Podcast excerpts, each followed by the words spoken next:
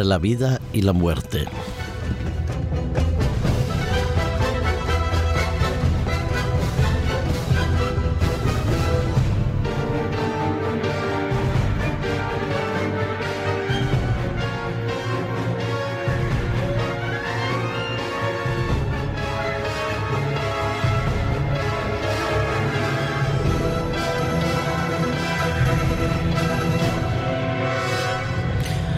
Hoy lunes es un día especial. Un día especial no simplemente por el hecho de poder vivir y existir, respirar, pensar, actuar, ejecutar acciones que sean buenas, regulares o malas. Es un día especial porque podemos confrontar nuestra manera de pensar con nuestra realidad social. Es un día especial porque hoy es el Día Mundial contra la Pena de Muerte.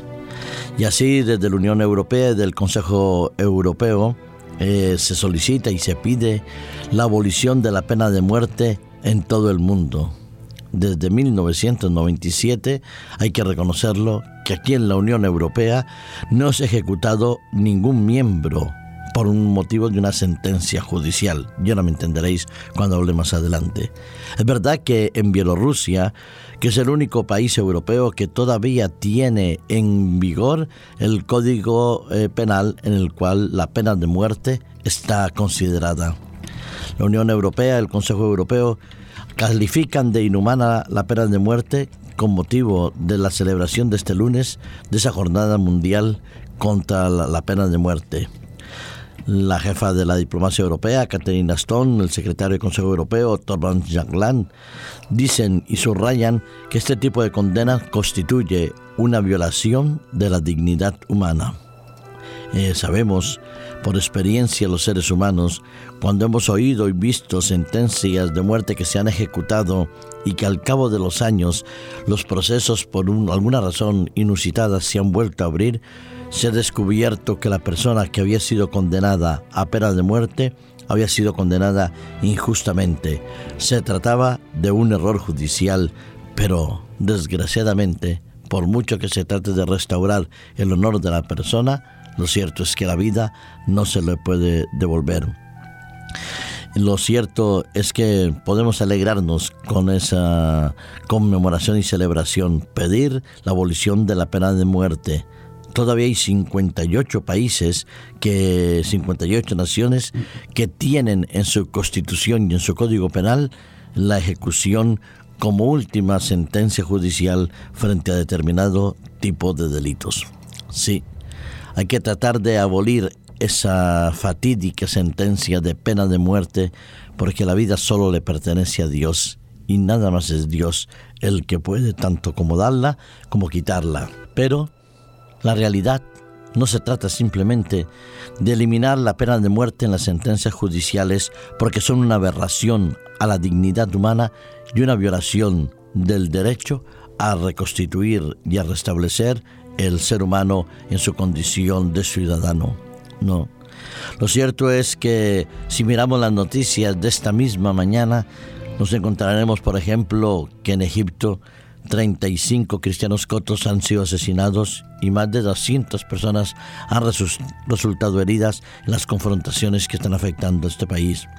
Miramos hacia adelante, hacia el 1 de enero, y en Hungría se declarará el fin de la libertad religiosa y todo aquello que pueda ser constituido como un atentado a esa libertad religiosa conllevará indudablemente arrestos, castigos e injusticias miramos a nuestro lado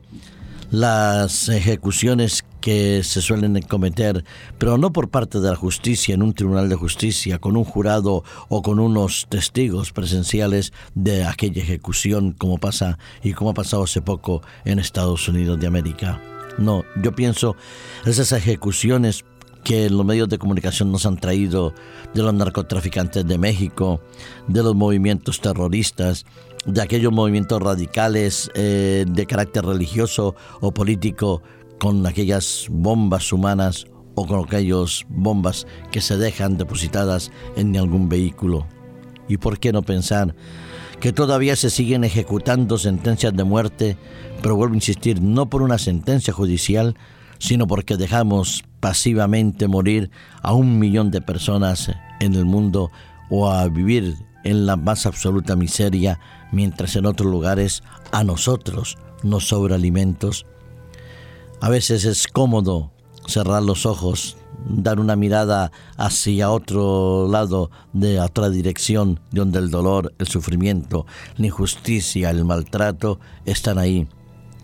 ¿Cómo no pensar y desear que hay una abolición de la pena de muerte cuando en aquella violencia familiar, en ese acto bastante detestable de que un hombre decide asesinar a su mujer simplemente porque o ya no se aman o no se aceptan o no se toleran o los celos patológicos lo llevan a actuar así? Sí, hay muchas formas de dictar penas de muerte.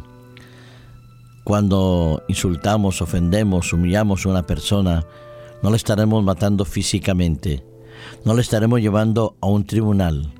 pero posiblemente le estaremos denigrando de tal manera que la autoestima y la valoración propia de la otra persona quede por los suelos. Y ante Dios, hacer eso es como ser culpable de muerte. ¿Cómo no pensar y desear que se hay una abolición de la pena de muerte cuando unos tienen tanto y otros tienen tan poco? Y todo eso forma parte de la justicia de este mundo.